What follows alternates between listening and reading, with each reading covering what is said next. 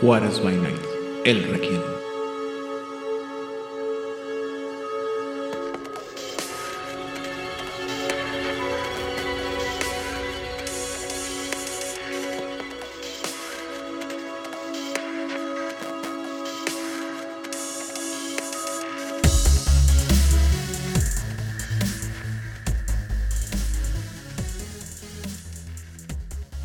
Bienvenidos a una sesión más del Requiem aquí en Juárez by Night, donde siempre es de noche. Yo soy su anfitrión, Edan Rodríguez, y en esta ocasión me encuentro acompañado primero que nada por la fúrica conquistadora de las tierras regiomontanas, la señorita Odil Clio. Hola, muy buenas noches. Gracias por escucharnos. También me encuentro acompañado por nuestro productor ejecutivo, el tirano de este, de este canal y todas las producciones eh, relacionadas, eh, aunque a veces nos, nos suelta la rienda, de- sobre todo los lunes, el señor Vlad. Rui Gentry, hola a todos. Y también me encuentro acompañado por parte de nuestro más reciente adquisición a el equipo semipermanente de Juárez by Night, el señor Itzamna Fuentes, desde la ciudad de Jalapa, Veracruz, Hola a todos, muchas gracias. Siempre es un gusto estar aquí. que nos presume sus cl- climas nubosos de madrugada continuamente para que suframos. Y ni siquiera era madrugada, ¿eh? Era en la tarde. Yo lo mato, yo lo mato. No hablemos de matar esta noche, por favor. Muy bien. Y el día de hoy, antes de empezar con el tema que nos atañe esta semana, vamos a hablar sobre noticias. Y esta semana no tenemos noticias, noticias, noticias, sino tenemos este fragmentos de unas Chisme y rumores. chismes y rumores, este comidilla de una filtración de documentos que existen de parte de Paradox eh, sobre eh, este proyectillo chafa que no ha visto la luz del día que se llama Bloodlines the Masquerade Bloodlines 2 o Vampiro la Mascarada, Línea de Sangre o Linajes 2 y bueno, ¿qué pasa? Eh, ya sabemos que el, el- ¿cómo se llama? El juego ha estado atorado en su desarrollo de una vez que después de que Paradox de- despidió se deshizo de Hardsuit Labs como el- el- la compañía que estaba desarrollando el juego y dijo que iba a agarrar a otro desarrollador para que lo terminara y pues no, no hemos sabido quién es ni qué ha avanzado. Pero tenemos este, nuevas imágenes de el, del cómo se llama lo que está pasando. Eh, se muestran unas imágenes de la nueva interfase gráfica. Este, pero no sabemos si en realidad son imágenes de verdad de, de lo que es el, el- este, lo que es el juego. O simplemente son imágenes que pudieran tener este que puede ser de algún juego y trae este el logo de Paradox este y pues ahí veríamos lo que pudiera ver este que se ven en las imágenes son unas capturas de unas escenas de diálogo este una parte de lo que sería la, la hoja de personaje y la hoja de personaje trae esta, esta rara es una bandita la- en la parte de arriba negra donde habla por ejemplo eh, personaje vitae mapa eh, ¿cómo se quests? misiones misiones, contactos y una cosa Ajá. llamada Codex. Y luego viene que tenemos 15 puntos disponibles de experiencia. Eh, atributos vienen fuerza, destreza, estamina, carisma, manipulación, compostura. Y luego viene una parte en alemán, que es una palabra que es eh, Entschlossenheit, eh, que es determinación, inteligencia y sagacidad. Por otro lado, en los, en los skills o los atributos, las habilidades, vendría eh, pelea cuerpo a cuerpo, armas de fuego, armas, eh, pelea de arma cuerpo a cuerpo. Otra palabra en alemán que es Einschüchterung, que sería intimidación y persuasión, subterfugio, tecnología, seguridad y medicina. Y luego en disciplinas viene una cosa que se llama mentalismo, que uno podría pensar que es dominación. Viene una cosa que se llama Chiropteran, que viene dividido en cinco bolitas con solamente una ya rellenada. Y el símbolo es un literal un murcielaguito así como dibujado, como, el, es- como la imagen de en general, ¿no? Como una, una claro oscuro, ¿no? Un contra... No sé cómo decirlo, o sea, es nomás la, la, la figura. Como un Batman, pues. Un logo de Batman. Y también viene- Silueta. una silueta, gracias. Y también viene una cosa que se llama nebulación, que también pues no sabemos qué, qué dice, este, o de a qué se refiere. Y de ahí en fuera, ah, bueno, la imagen esta, pues sí trae un personaje ahí, pero está medio raro. Es un cuerpo femenino, más o menos, este, pues yo diría con, con rasgos femeninos, pero una cabeza masculina eh, de- desproporcionada con el cuerpo. Y sus manos también están desproporcionadas. Eh, las otras, las otras mm, ah, imágenes son parecidas a las que ya habíamos visto. Una de ellas está como que todo el marco, un, marco muy, muy rojo, como si estuviera cerrándose, que supongo que significa que el hambre está muy fuerte. Y pues no hay nada más este, sobre esta filtración. No sabemos qué significa, no sabemos qué puede implicar. Eh, mm, mm, mm, mm. Pues ya sabemos que este proyecto tiene problemas desde el principio cuando el escritor en jefe eh, Brian Mitsoda y el director ah, Kai Clooney fueron des- despedidos en 2020 y supuestamente habían encontrado un nuevo desarrollador el febrero del año pasado, 2021, pero pues no hemos visto nada de, de, de noticias y pues nunca nos han dicho qué fue lo que este qué fue lo que pasó, ¿no? Con este proyecto, entonces pues ahí seguimos esperando a ver qué si algún día este la anciana nos bendice y este proyecto sale a la vida. Pero mientras tanto, pues a esperar. Entonces, esta semana vamos a hablar sobre el Círculo de la Anciana, otra de las alianzas disponibles para ser jugadas dentro del juego de vampiro El Requiem. Y como siempre, la pregunta obligada es, Odil, ¿qué opinas o qué opinión tenías o qué, qué tal te gusta la, el Círculo de la Anciana? Mira, la primera vez que yo tuve contacto con el círculo de la, ancia- de la anciana, Ajá. once again, fue en el ARP. Y yo no jugué con un. con un este. con un acólito. Como les dije hace dos semanas, tres semanas, ya no sé qué día vivo. ah, yo jugué con una santificada. La cosa es que. dije. Guacala, qué asco. Porque las personas que estaban jugando en esa ocasión se fueron como la parte más brutal y más salvaje de, de la alianza. Y todo eran tripas y más tripas. No la parte necesariamente- divertido. Pues. ah, No cuando te piden hacer props de tripas. O sea, hacer los props de las tripas fue muy divertido. Como en la otra parte no lo fue tanto. Ah, aprendí a hacer sangre de utilería comestible, bastante buena. Sirve para los hot cakes del día siguiente. Ok. Cuando hagamos un Patreon les daré la receta de cómo hacer sangre comestible, que sí sería como sangre. Nada tétrico. Pero no pasa además nada. eran como... ¿Eh? Nada tétrico, no pasa nada. Ay, es jarabe nada más. O sea, es jarabe con colorante. Pero además eran en general como muy intransigentes. Los personajes, o sea, los jugadores eran maravillosos. Me divertí mucho, pero los jugadores, los personajes eran terriblemente intransigentes y era muy difícil poder hacer este algún tipo de, de alianzas o relaciones con ellos porque eran muy violentos, eran muy sangrientos, muy fanáticos y fue difícil jugar con esos, este, tener interacción con esos personajes. Y en el libro, el primer, el libro base, el libro rojo, nada más, este, pues es la imagen que te da de la alianza. Es muy similar a lo que le pasa con el Lancea. O sea, cuando tú lees la descripción de- del libro, las dos páginas, tres páginas que vienen, pues parece que son un montón de mochos que van a misa todos los lunes en la mañana y le ponen su veladora a su santo. Y como claramente descubrimos, no era así. Entonces para mí era muy molesto jugar interpretar esta con estas personas del círculo de la bruja. Y ya luego acabó la crónica y dije, bueno, vamos a ver qué juego. Y ya me leí el libro del círculo de la bruja y dije, ay, no me sí está bien padre. Porque después de un diplomado de historias de religión y dos semestres de filosofía de las religiones, lees el libro del Círculo de la Bruja y es como, es obvio que todo esto tiene todo el sentido del mundo y no tiene que ver todo con tripas y con intransigencia. Mejor léanse a Michelle y ya todo el mundo será más fácil. Muy bien. Vlad. A mi conocimiento del círculo de la anciana, de la vieja, de la bruja, eh, era muy, muy poco.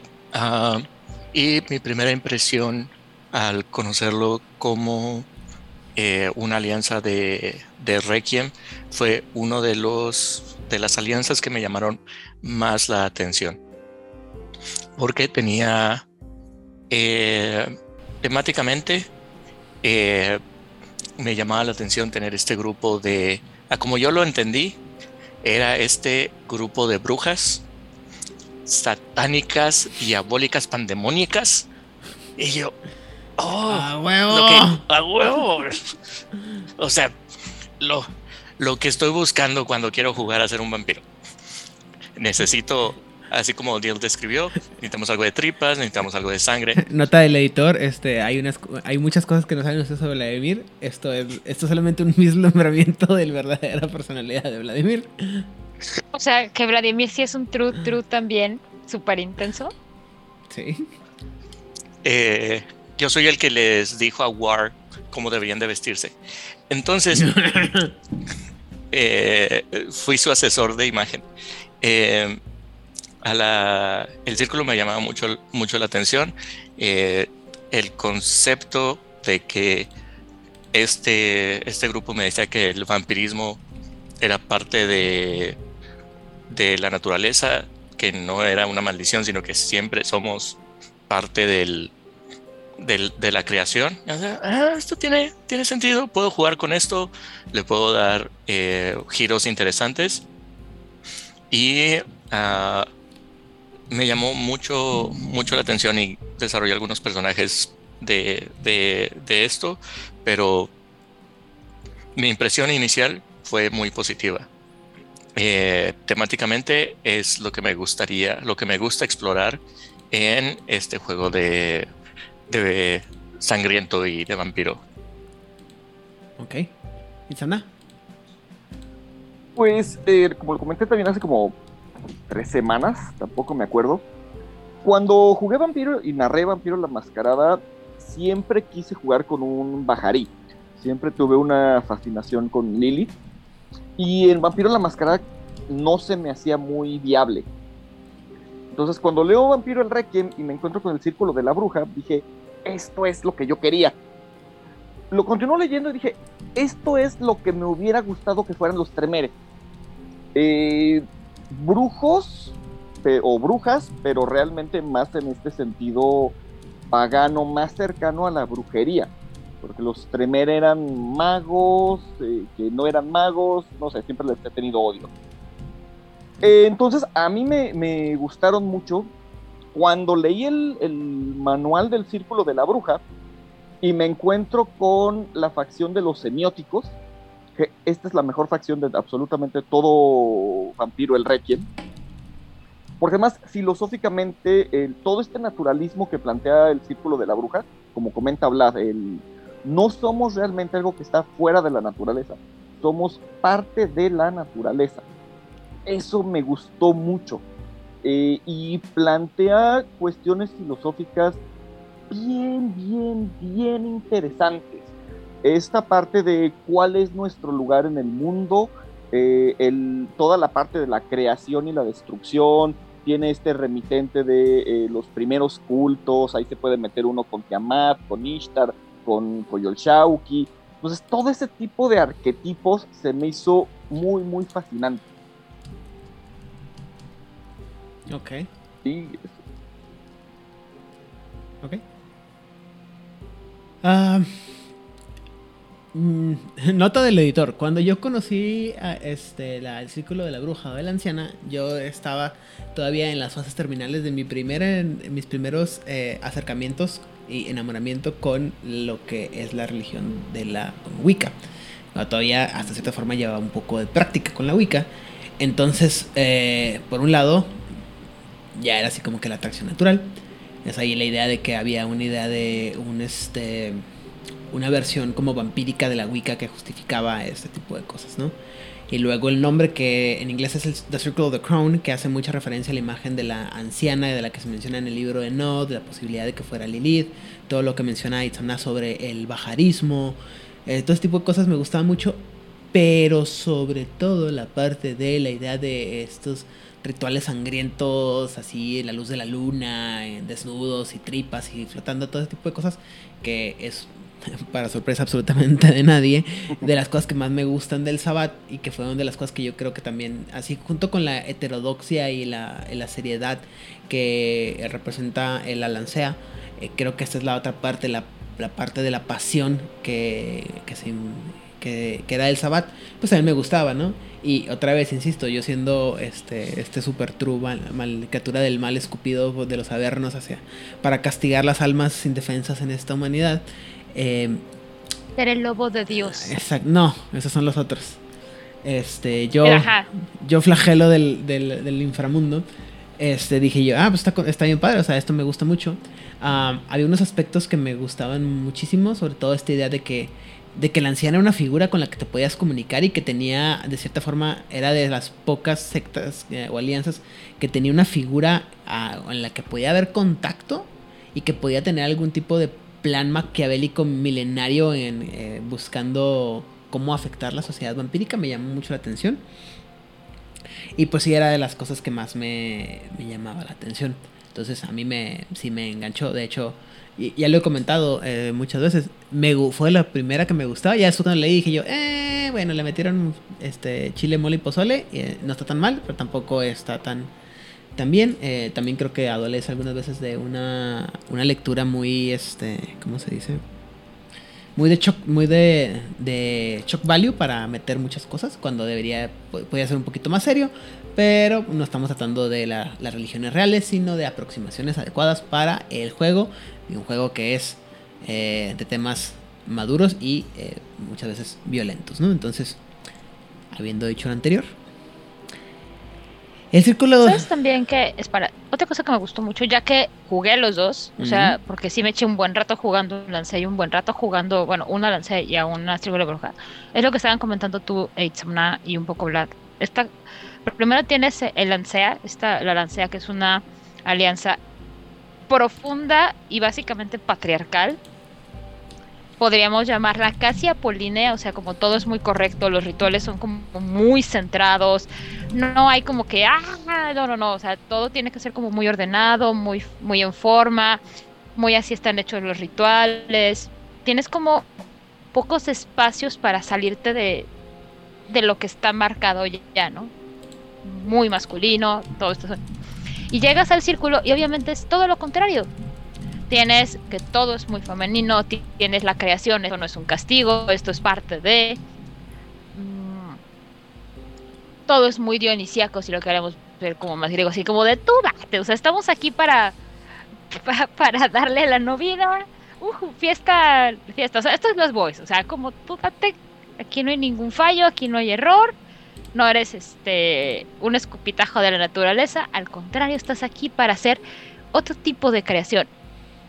Y al ser algo como más intrínsecamente femenino, no está atado a una sola forma de hacerlo como lo se lancea, aunque tenga otras ramificaciones. Eh, me encanta es que tú puedes escoger cualquier de las edades femeninas que hay de aquí para aventar al ri- para donde tú quieras. Es decir, yo me identifico con esta versión femenina.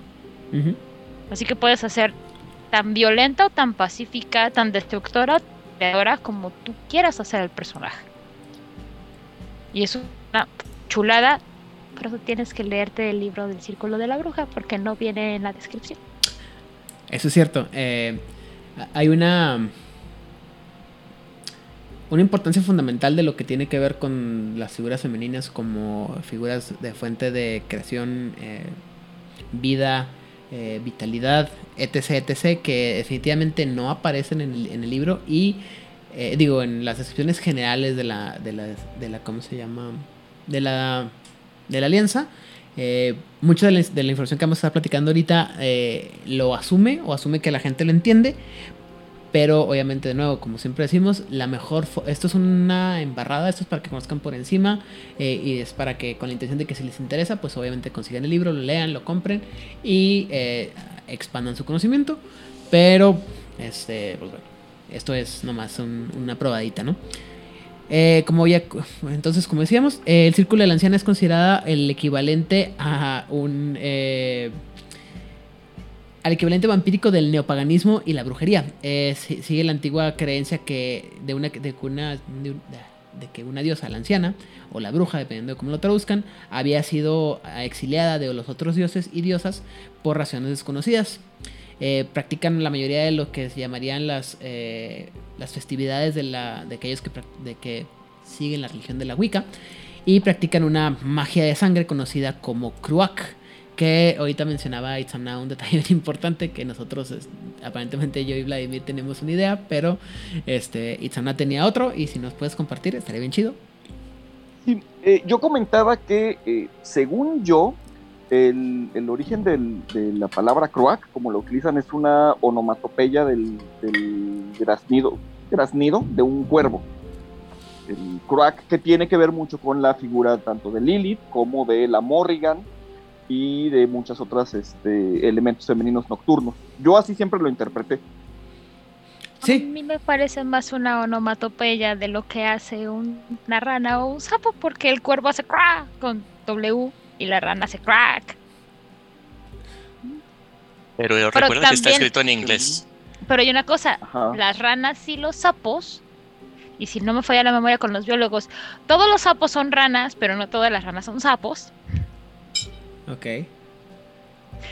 Eso fue lo que yo entendí de lo que me explicaron los biólogos. Si estoy mal, por favor, corríjanme.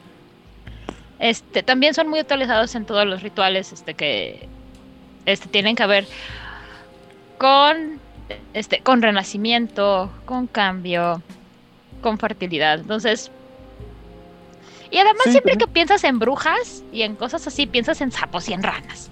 Es como de, ¿tiene sentido? Pata de rana, ojos de sapo. Hay unas patas de rana, qué rico. Perdón, me fui. Nunca las he comido. ¿Saben apoyo, güey? Nunca las he probado. Ah, como todo. Menos la res que sabe el, res y el pescado que El gran pollo volador del cielo en su infinito amor nos mandó a su único hijo. Y si por alguna razón vives en algún lugar donde no existe el gran regalo del gran pollo volador del cielo a la humanidad, el pollo, hay algo que sabe a pollo para que sepas de lo que te estás perdiendo. Perdón.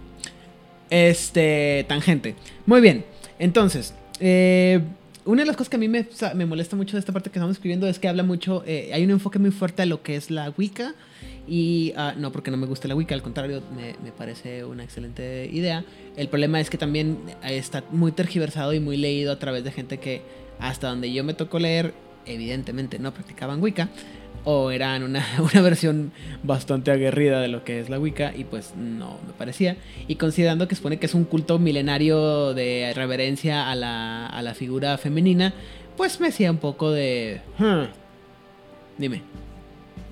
Ah, agregando a tu, a tu descripción de, de la idealización de, esto, esa misma razón es por la que me gustó, porque la forma en que yo lo leí y lo interpreté es, estos no son Wiccas, estos son la versión Wicca del pánico satánico americano ah, de los ochentas. esa, toda esa idea de, de, el pánico satánico de ochentas, noventas, con todas esas historias de los que escuchan música de metal y que de las brujas y demás, pero eso no estaría, ¿no estaría eso en, la progenie de Belial? Ahí se dan. Para mí, esa, ese tipo de brujería. Dime, Itza.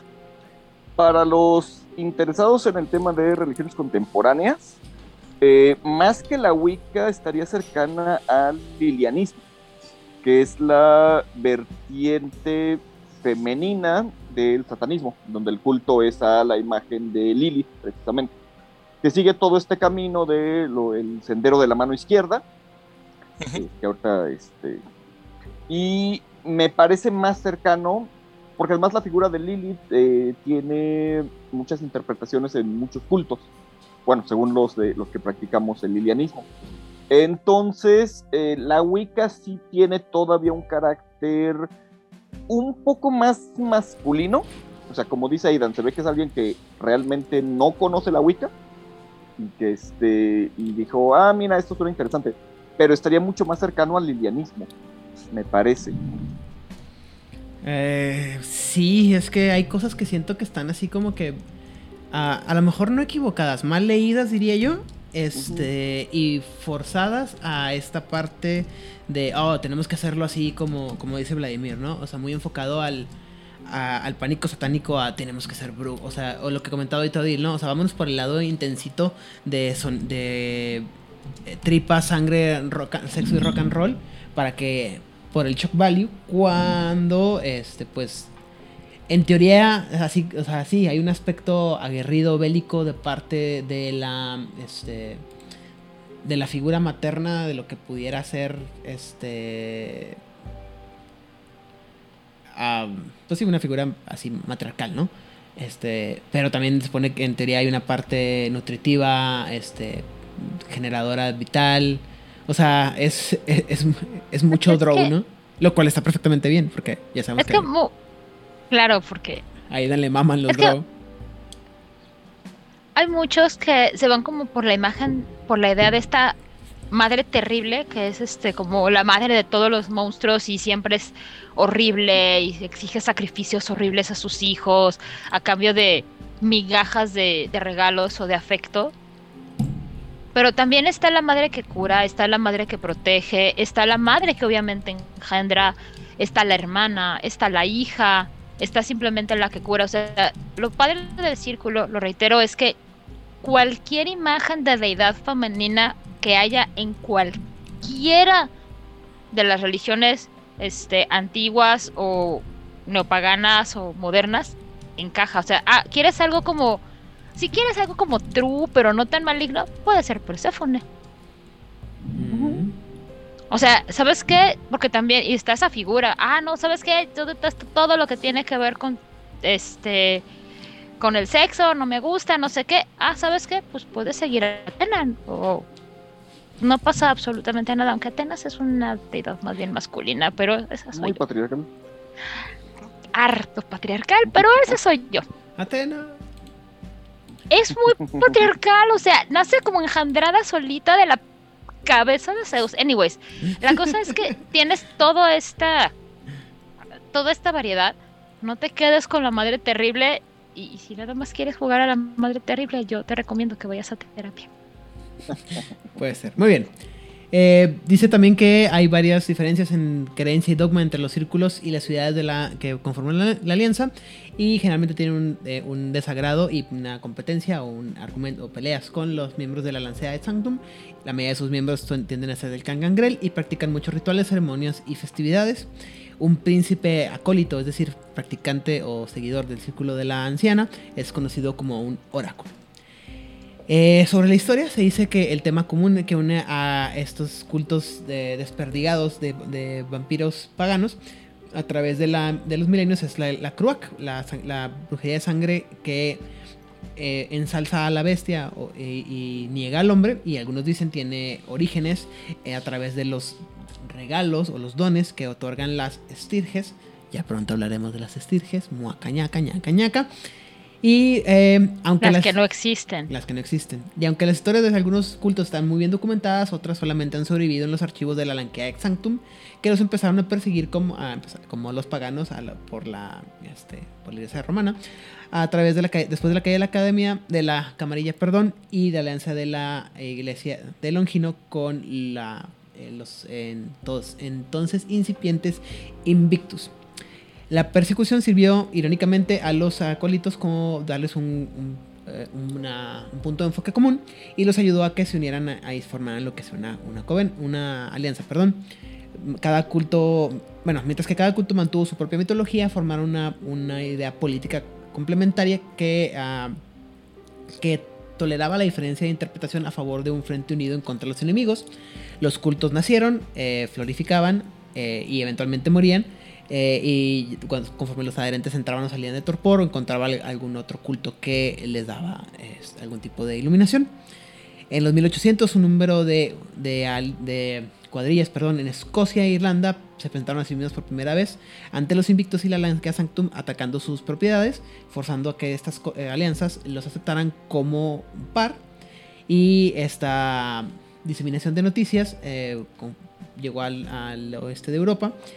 Y poco a poco a las Américas, donde los vampiros eh, que empezaron a. que pertenecían, perdón, a las minora- minorías indígenas o esclavizadas, empezaron a llevar sus propias voces a lo que sería la alianza. Esta parte de sus propias voces es importante porque más adelante va a volver a resurgir este tema de la voz. Eh, la organización este, tiene muchos, muchos miembros. Eh, no me voy a poner a- ¿cómo se llama? A mencionarlos todos porque me están echando el mal de ojo. Y, pero básicamente siempre hay este, papeles, alternat- eh, papeles alternativamente masculinos y femeninos en un rango más o menos similar que representan más o menos lo mismo y representan este, algún tipo de enfoque, ¿no? Que tienen que Arquetipos. arquetipos, ajá, que tienen que cumplirse para que la alianza se considere completa. Está el de la, la doncella, el tonto, eh, la prostituta, el héroe, la madre, el padre, la anciana y el... eh, ah, ¿Cómo se dice? Hermit? Ermitaño. El ermitaño, gracias. Que cada uno eh, tiene diferentes, taller- ta- diferentes tareas perdón, dentro de la organización en el día a día de la alianza, o noche a noche, perdón, y que hacen este también generalmente eh, cada uno de ellos tiene alguna tiene a tener preferencia por la imagen de un dios o diosa en particular con el cual es más fácil identificarse sus papeles. Eh, entonces, uh, por ejemplo, eh, la, la madre, que es la encargada de mantener los, eh, los, ah, los temas o los, ah, los, los, los quehaceres de noche a noche del culto, ata- atacando los problemas de sus miembros y dando a consejo cuando siempre cuando se necesite, que no siempre tiene que puede ser eh, bueno, eh, tienden a llevarse o a tener como guía fi- figuras eh, de divinidades como Hera, Calicamata o la Coatlicue, que, que generalmente tienen identificaciones en roles maternos. Pero habría, eh, por ejemplo, el héroe, que también es conocido como los, eh, los, extranjeros, es aquel que está fuera de la norma, que está libre para enfrentar sus propios peligros y búsquedas y misiones. Eh, se, adhieren a figuras como la de Hércules, Rómulo y Fion de la mitología celta, que son estas ideas de la figura del, del héroe, ¿no? Entonces, hay una como dualidad entre la ficción y la, y la realidad que te, y al- dependiendo en el punto en el que estés en tu viaje de iluminación, pues vas a tener diferentes este, tareas que realizar dentro de la alianza, pero también diferentes este, como idealizaciones, que creo que a todos nos pasa, ¿no? Es como cuando, eh, que dicen, ¿cómo decía? Ah, cuando hay, hay- muchos memes de eso, ¿no? De cuando estaba, chi- cuando estaba chiquito me encantaba este, ser el... O sea, me identificaba con el personaje chiqui- de bebé de la, o el personaje niño de la caricatura y ahora que estoy grande entiendo al papá, ¿no? Porque estaba siempre frustrado, porque siempre estaba enojado, porque estaba siempre eh, en, este, no sé, pensando en, en tomar juguito de adulto, ¿no? O A mí, ¿sabes qué es lo que me pasa? ¿qué? En mi, en mi situación es como, en la prepa yo era mi fan, yo era muy fan de Darth Vader, así de, ah, no inventes porque pues Darth Vader, ¿no? Y ahora que tengo la edad que tengo es como de, mm, mejor Yoda, vivir a la mitad de la pinches, nada sin que nadie te esté molestando. En tu casita, haciendo siempre lo que quieres hacer, sin tener tanta ansiedad como la tiene Darth Vader, que siempre está ansioso y, y enojado. Es como de, mm, sí, sí, sí, sí, quiero ser Yoda en Dagobah ahí en su pantano, sin que nadie lo moleste. Con este, comiendo ranas. Pues mira, claramente a esa especie le gustan las ranas. O sea, como quedó claro en la primera temporada del Mandaloriano. Yo nunca he comido ranas, pero pues si me dicen, tú comerías consume de pollito en tu pantano allá a la mitad de la nada, diría, sí, sí, sí, sí, sí, sí, veo a la mitad de la nada sin que nadie me moleste. Muy bien. En cuanto se refiere a los rangos que puede haber dentro de la, de la alianza, otra vez va a depender mucho de, lo, de la estructura que tenga eh, la alianza dentro de la ciudad y cada ciudad puede tener un- una interpretación diferente del culto.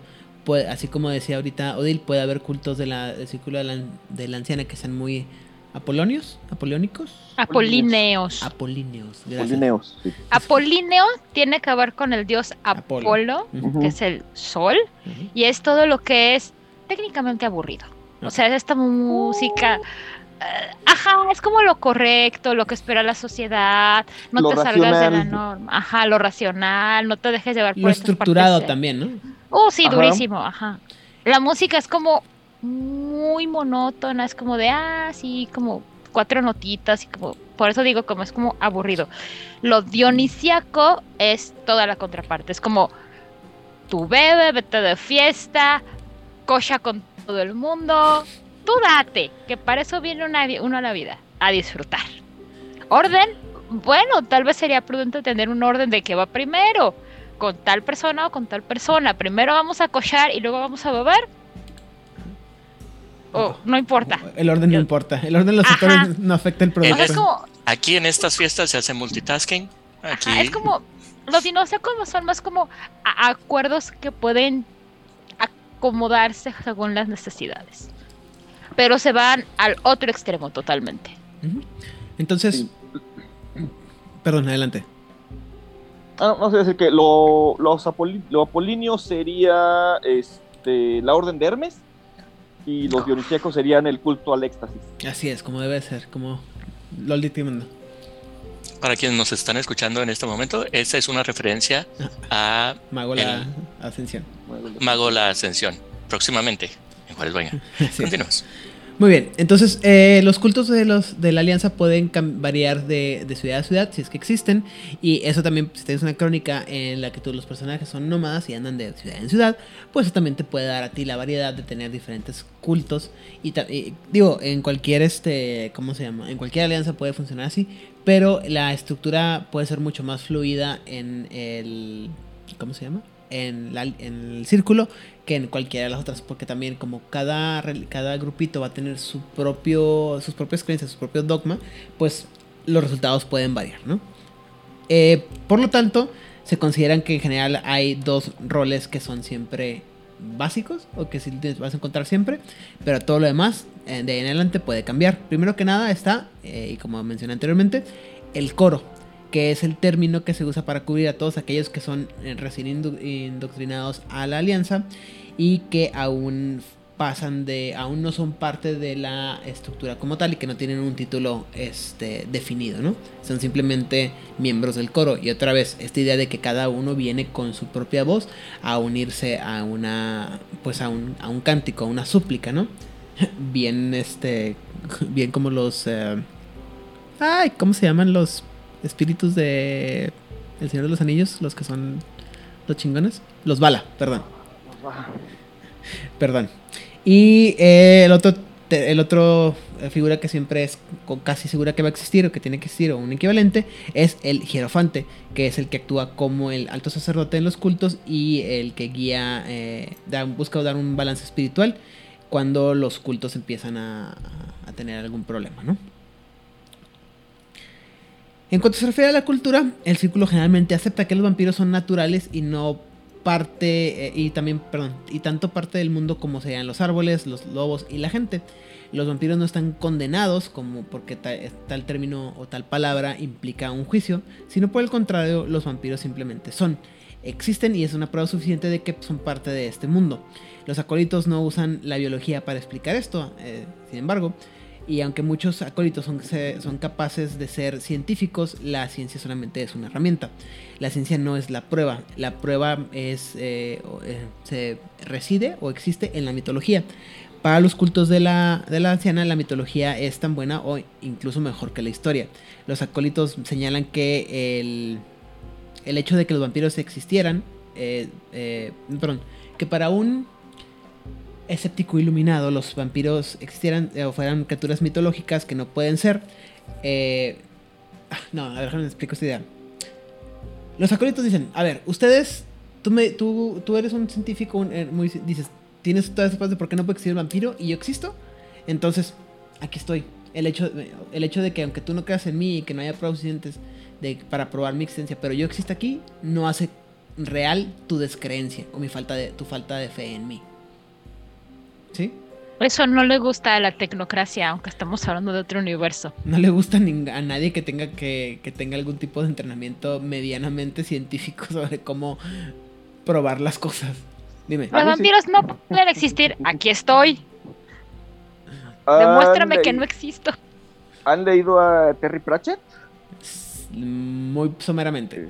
Este, no me acuerdo, creo que es en el primer, en uno de los primeros libros del, este, del mundo disco, Ajá. Que va el, el sujeto que viene de nuestro mundo, está paseando por un bosque y se encuentra un árbol que habla. Y él está diciendo, no, tú no hablas, porque mi libro dice que los árboles no hablan. Y el árbol le dice, oye, pero me estás escuchando, me estás viendo, estoy hablando contigo, estamos entablando una conversación. Ah, sí, pero mi libro dice que tú no hablas y por ende no hablas. Oye, pero me estás contestando. Ajá, no, no importa. Porque aquí dice que tú no hablas. Entonces, no voy a, mejor me sigo mi camino. Y el árbol se queda como de, ¿What the fuck? ¿Qué pasó con este sujeto? Esa sería la opinión que dice el, lo- el círculo de la bruja sobre todos estos que quieren ver la parte, como explicarlo o negarlo científicamente. Oye, es que los vampiros no deberían de existir. Sí, mira, aquí estoy, Definitivamente no deberían, pero pero diría Galileo Galilei, ¿no? Es por si mueve, entonces ni modo, nada más te.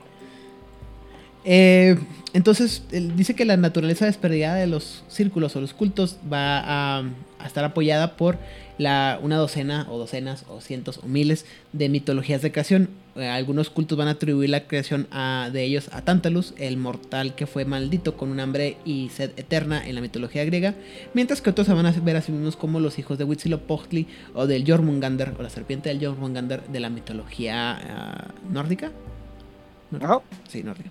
Y otros eh, ah, que han visto la naturaleza del, del la naturaleza más este, superlativa o más grande de lo que es el mundo de tinieblas, cuando era el mundo de tinieblas, pueden pensar que son en realidad espíritus que, que están habitando cuerpos muertos, que, están eh, que son atados a través del ritual específico del abrazo, ¿no? O pudieran ser, este, digo, y esto es antes de que crearan los Prometean, los ángeles caídos, los, este, ¿cómo se llaman? Los Deviants, los, las bestias, etc, etc, etc. Entonces pueden ser mil y una cosas. ¿Right? Una enfermedad extraña. Tú sabes, pandemias que dan a veces. A veces.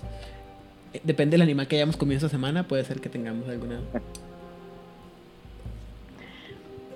Murciélago mono, no sé. Solamente nuestro señor el gran pollo volador del cielo nos ha, nos ha traicionado. Muy bien, ¿Me tienes que explicar un No, día sí. lo del gran pollo volador del cielo? Porque suena increíble. ¿eh? me encanta. Ok.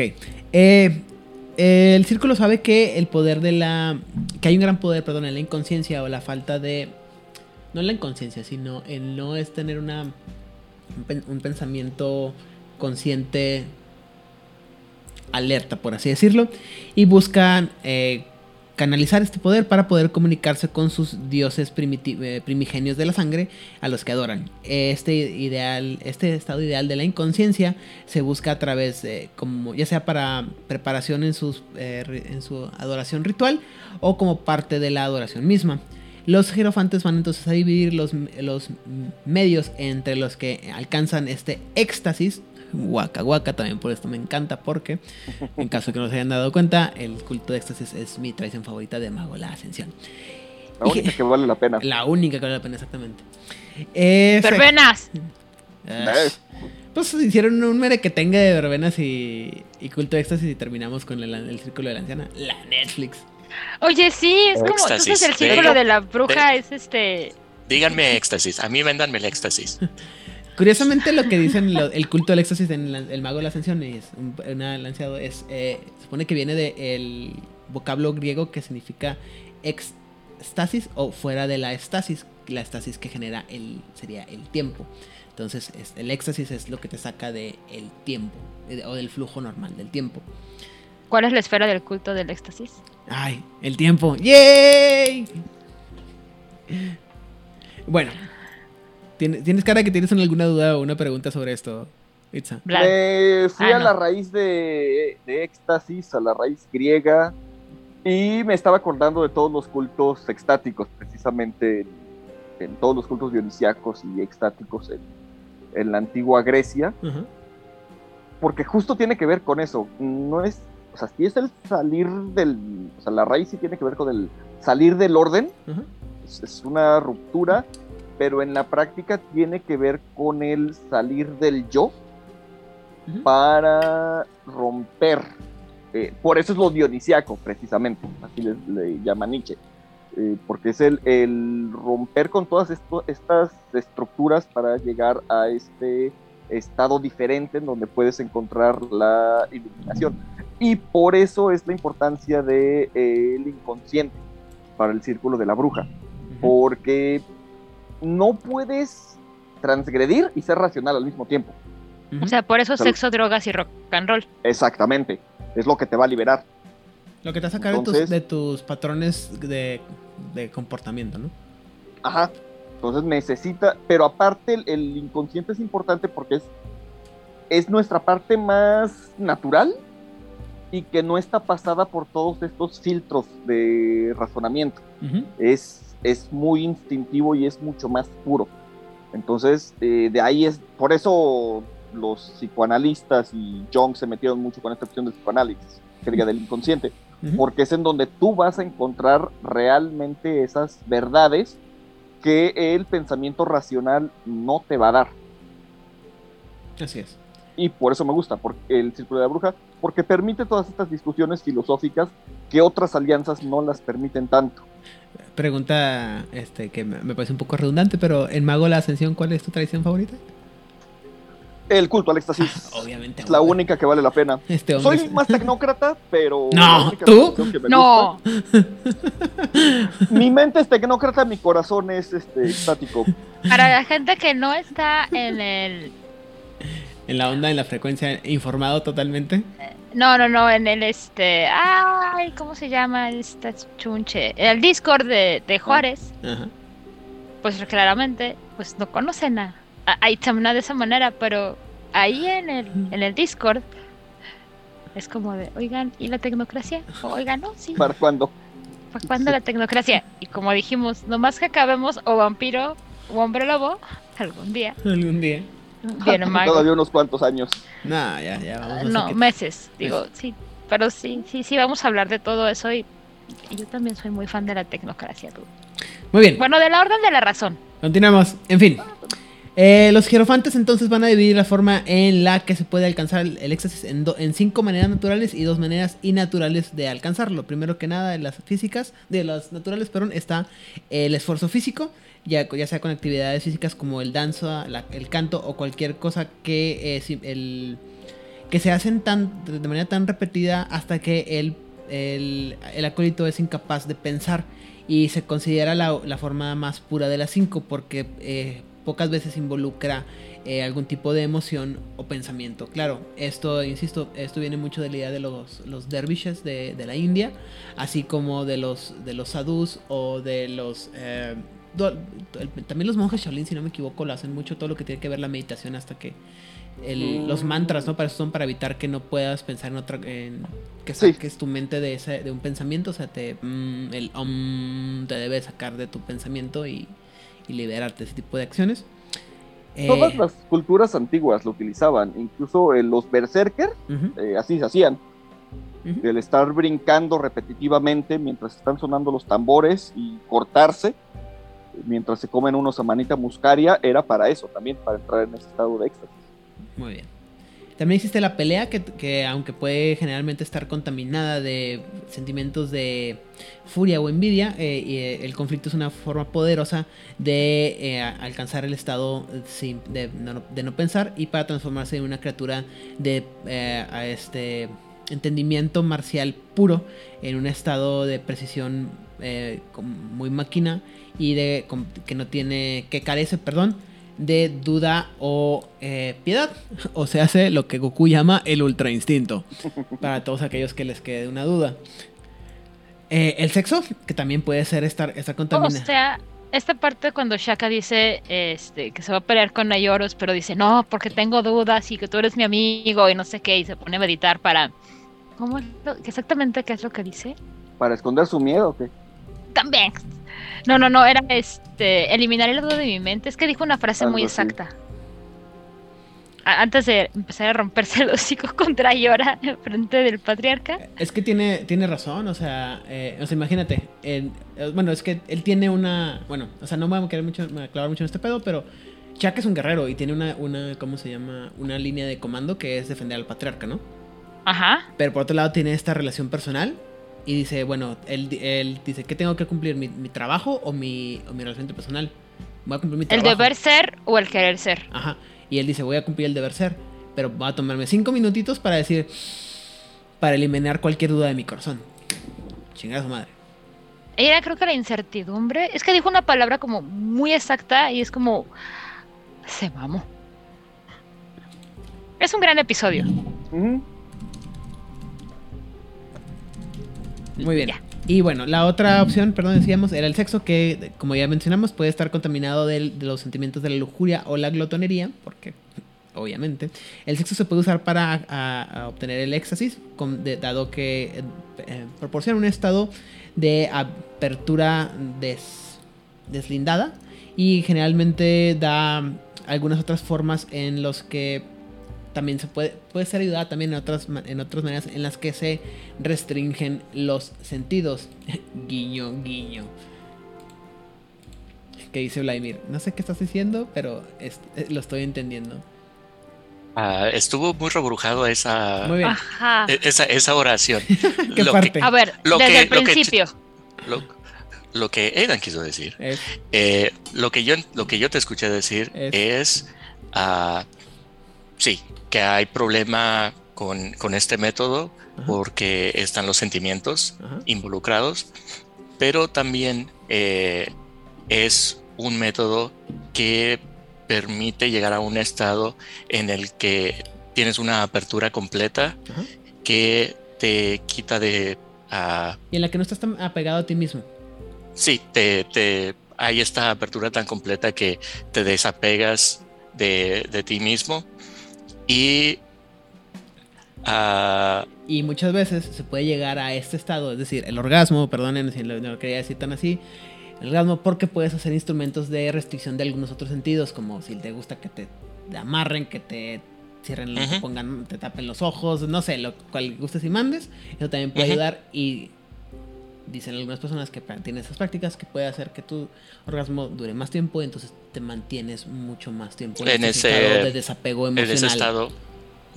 Va, ok. Siempre pueden preguntarle a Sting cómo es que dice, según él, que dura 30 minutos su orgasmo. 30 ¡Como minutos, puerco! dice él. ¡Como puerco! Como puerco.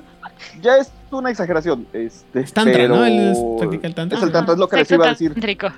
Si no entienden de qué estamos hablando, investiguen, háganse un favor en la vida. Investiguen el tantra. Y si hay algo que, que necesitan aprender en la vida, es el tantra. Ay, pues, por un momento pensé que nos ibas a decir a hacerle caso a Sting. O si algo que tiene que aprender es. O sea, en este aspecto, sí, aprendan Sí. sexo tántrico. Después va- o, o también pueden seguir la- la- la- el camino de la mano izquierda y ser como Lemmy Kilmister. Beber una, una botella de, ¿cómo se llama? De Jack Daniels al día. Y luego, cuando los acusen de. Cuando una, una muchacha los acuse de haberlos tenido amarrada a una cama este, tres días para tener sexo, pueden decirle tranquilamente: No es cierto, no seas mentirosa, fueron cinco días y estabas colgada del techo. Así de huevos. Claro. esa no me la sabía de él. A mí me encanta esa historia, güey. Y mira que Lemmy me cae muy bien, pero esa no me la sabía. Oh, me encanta esa historia. Lemmy Kilmister, el vocalista de Motorhead. Pero sí, está bien. Ajá. Sí, bueno, pues eso, eso O le- sea, o sea, eso fue, eso una fue- chica lo fue- acusó Fue un de... caso, fue un caso legal en, en Inglaterra. La muchacha llegó y lo acusó y le dijo, a ver, este hombre Ajá. abusó, de mí porque A y- ver, policía, ese señor de allá... me tuvo amarrada a la cama tres, tres días a- a- teniendo sexo conmigo. Y cuando y, que, le, me dijo, vamos al vamos la- al, juicio porque no te voy a pagar dinero, no, porque eventualmente es lo, es lo que tú quieres, ¿no? Dinero. Y luego llega con el juez y le dice, a ver, ¿qué, tiene? Dice, bueno, señor, señoría, evidente esta mujer, evidente esta mujer quiere dinero, no quiere justicia. Dice, ¿cómo sabe usted que quiere solamente dinero? Porque está mintiendo. ¿Cómo que está mintiendo? Sí, la señorita no estuvo amarrada a la cama durante tres días. Fueron cinco días y le tuve colgada del techo. Con un arnés mientras me la echaba una y otra y otra vez. Y luego le voltean a la señorita, cómo terminó el caso. a la señorita así como que, ¿es en serio? Sí. Bueno, sí, tiene razón la joven. Entonces, ¿por qué dijiste otra mentira? Otra cosa, pues porque quería dinero. Ah, bueno, caso, caso perdido. Señor Killmister, vayas hasta sin ningún problema. en las de las espadas, definitivamente. Muy bien. Siguiente. Entonces, Debimos de anunciar cuando empezamos este programa que aunque sabemos que nuestro de edad, tal vez debimos mencionar que íbamos a tocar temas un poco más sexuales de lo que usualmente hablamos y posiblemente va a haber más tripas involucradas en un futuro. Absolutamente segura. Has Pero estado, has, estado advirtiendo sexo, drogas y rock and roll. Esta, esta, esta es la parte de todo, todo el conjunto. muy bien. Espérenos la siguiente semana con el Cruac. Uf, Croac. Croac. Bueno, el otro forma en la que podemos encontrar éxtasis es a través de la construcción, dado que el acto de la creación, eh, que también puede estar abierto a la contaminación de las emociones como el orgullo o la avaricia, puede eh, canalizar, perdón, la inconsciencia por eh, a través del trabajo hasta que el creador está cerca de la, del cansancio o de la ¿cómo se dice? Exa- exhausted en español, exhaustión. Exhaustión, no. ¿Cansancio? Agotamiento. Agotamiento. Agotamiento- del agotamiento, perdón, habiendo este, ¿cómo se llama? Invertido, habiéndose invertido en a sí mismo en el objeto en el que está trabajando, ¿no? Que sobre todo esto eh, aplica mucho cuando hablamos de eh, creaciones de cosas eh, grandes, ¿no? Sobre- por ejemplo, siempre está, siempre está la idea de que un, por ejemplo, un, um, un escultor se vierte en, en su arte, ¿no? O sea, y, y llega el punto en que si tienes la buena suerte de Pigmalión, hasta le puedes dar vida a tu Galatea, ¿no?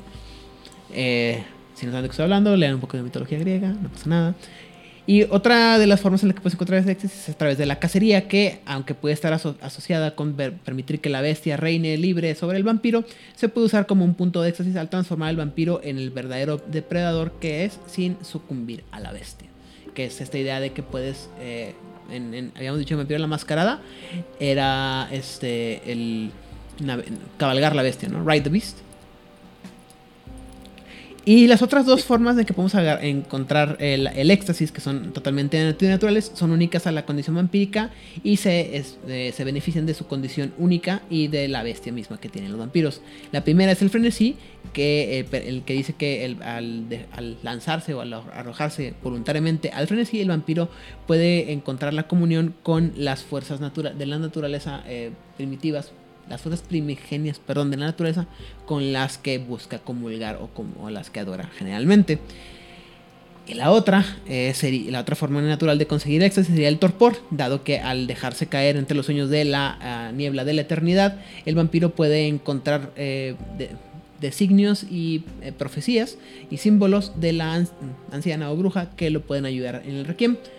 Lo cual estaba bien padre hasta que recordamos que después de la primera edición, después del primer, el, libro de primera edición, a la mandaron al carajo el, concepto de el, ¿cómo se llama? La niebla de la eternidad. Entonces, pues no sirve de mucho.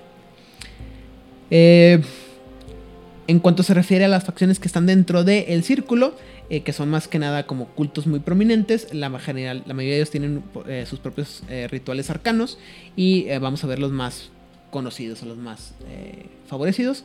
Primero que nada está el Amanotsukai, que son aquellos eh, adoradores japoneses, adoradores de la diosa del, japonesa del sol, Amaterasu o Mikami, de- que buscan purificar a los humanos para poder eh, regresar a la- al estado de gracia de la diosa a la que adoran.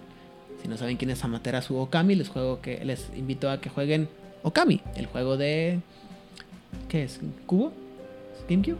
Mm, Bueno, creo que sí. bueno, jueguen Okami, está muy bonito. Y pueden mear a la gente como, como perrito.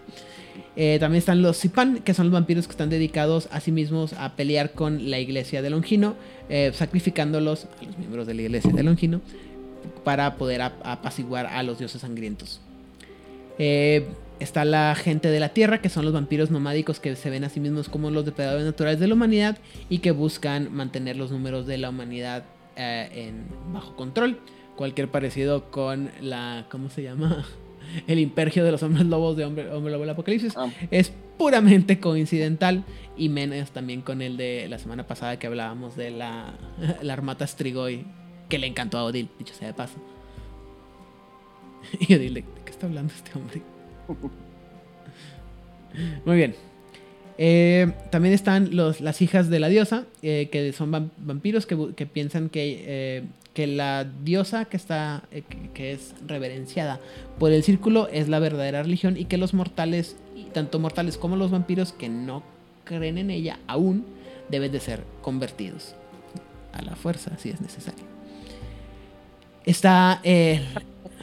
Hola, buenas noches. Hola, buenas noches. ¿Tienes cinco minutos para hablar de la palabra de nuestra madre? Así es. La segunda, el segundo descenso son vampiros que piensan que el requiem es una, eh, es una venida o una llegada al mundo de los muertos con el eventual o el, el objetivo final de alcanzar una apoteosis para poder reinar el inframundo. Insisto, y esto es antes de que sacaran eh, Geist, los devoradores de pecados, porque estaría bien padre que mandes a uno de estos vampiritos al, al mundo de los, al inframundo de eh, Geist. Si no saben de qué estoy hablando, No, creo, creo que ya había salido Geist. Cuando salió este manual, creo que ya había salido Geist, ¿no? Estoy- Déjame ver cuánto traigo en la cartera y... No, guys. No estoy seguro. No, eso es mucho, mucho más, este... Es más posterior. ¿Sí? Qué redundante acaba de sonar eso, perdón. A ver, vamos a... Dime, dime cuál es la que sigue. Mientras tanto, este sigue eh, la anciana, que son vampiros que eh, eh, verdad, comparten el, sueño tórpido de una vieja y decrépita anciana que ah, acosa sus sueños y que buscan tratar de definir o de saber, des- descubrir, perdón, cuál es el significado de estos sueños que tienen. Y luego eh, está el de los semióticos, pero Los semióticos. voy a dejar que Itzamna este, explique esto en lo que yo investigo. Esos son los que más me gustaron. De hecho, es la facción que más me gusta de todo Vampiro el Requiem. Son miembros del Círculo de la Bruja ateos. Ah, ellos no, no creen realmente en eh, la, la anciana. Todos son metáforas que eh, descubren alguna verdad de lo que es el Requiem. Entonces, eh, son arquetipos junguianos, realmente, y buscan conectar con esas metáforas. Para ellos, todos los cultos son verdaderos en el sentido de que están diciéndonos algo sobre nuestra existencia. Por eso son a los que envían normalmente como diplomáticos, porque son los más tolerantes de todos. Porque ellos pueden llegar con otro culto y decir, sí, creo en tu diosa, porque es una metáfora. Tú estás viendo a la madre en su faceta destructora, no porque exista, sino porque nos habla de nuestra parte destructiva como seres vivos. Y eh, van con la versión de la madre creadora y dicen, sí, claro, es nuestra parte creativa. Entonces son los que tienen más sentido porque son los que realmente pueden dar una respuesta de, bueno, ¿cómo es posible que existan tantos cultos y tantas versiones diferentes? No, no pueden existir tantas diosas a menos que eh, aceptemos un politeísmo. Y ellos te dirían, no, no, no, aquí es donde la ciencia y la- el misticismo se unen y dicen, no, todos son metáforas. Todos tienen sentido y todos tienen eh, verdad porque nos hablan en realidad de nosotros mismos. Y nada más por eso me encantaron. Qué, qué frío de tu parte. Pero entiendo. O sea, eh, tiene lógica. Eh, por- eso les decía yo, si hay lógica en el círculo de la bruja, Sí, sí. o al menos en ellos. Pues sí. Eh, ra, ra. El primer libro de Guys salió en el 2009, 13 de agosto del 2009, y el Círculo de la Anciana salió en el 2006. Seis añitos antes. Perdón. Porque sí. Eh, ra, ra, ra, ra. Vamos a ver, entonces sigamos. Eh, la siguiente, otra... Eh, yo te puedo platicar de esta, de la última. Ah, dale. Date. Los discípulos del abismo. Jamás me hubiera imaginado hablar de ti, tú, hablando de esto. No, ¿verdad? No, tan santo, bueno, casto y puro que eres. Tú nada más hablas de luz y, Así es. y santidad y castidad. Así es. Pues los, discípulos del, abismo son este ah, son un grupo de vampiros cuyo objetivo es alcanzar un estado efímero e intangible de nada. están intentando eh, dentro de su requiem llegar a un estado de, vacío hacia el, abismo y a través de este trabajo regresar al mundo a las mandíbulas de la mismísima anciana. O sea, estás buscando, es, son los discípulos del abismo que se intentan convertir en nada e intentan llevar al mundo hacia el abismo, hacia, hacia la oscuridad. Uh, I eh, obviamente me iban a caer muy bien estos tipazos. Eh, y a, a, mi parecer, eh, de las diferentes facciones que, que ahorita listamos. A la sombra le gusta esto. Posiblemente. Pero de estas, uh, de estas facciones, esta es la que uh, tiene un plan. Uh, no quiero decir plan maligno, sino que tiene un papel mucho más antagónico. Más antagónico. Directamente están trabajando para, eh, para dañar el mundo. Así que estos, estos pueden ser tus villanos en cualquier lugar en donde lo encuentres. Encontrarte un discípulo del abismo que sea tu amigo, eh, deberías de cuestionar por qué quieren ser tus amigos. Porque son buenas personas, obviamente. O sea, que quieren destruir el mundo no los convierte en malas personas. Ay, de veras, ¿eh?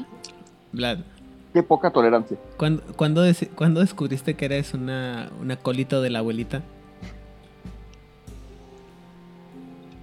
Cuando me lo, cuando me lo platicaron por primera vez. o sea, estamos es que no me imagino. De, es que esto. No esto... me imagino hablar escogiendo otra cosa. No, pero es que esto es súper super Orfeus con la, el concepto de la grandma, de la gran boca. O sea, uh -huh. De la gran. Sí, del, de la gran. Que, del gran hocico. Qué gran forma de decirlo, gran parte del chiste de, en, el, en el juego de Orfeus es que cuando lo pones de una manera, grandma suena como grandma, la abuelita. Juego de palabras. Juego de palabras intraducible al español. Sí. Eh, sí, cierto. Eh, dame, dame, dame un día de tiempo y una botella de vodka y lo lograré. Muy bien.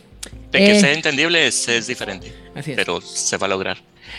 Aquí para, para cerrar, ya que Ajá. estamos a, al final, en vez de, como ya les hemos platicado, que Requiem tiene muchos bloodlines, uh, si ustedes, si cada uno de ustedes tienen un bloodline uh, que ya conocían del, del, círculo y que gustarían mencionar, uh, esta es su oportunidad.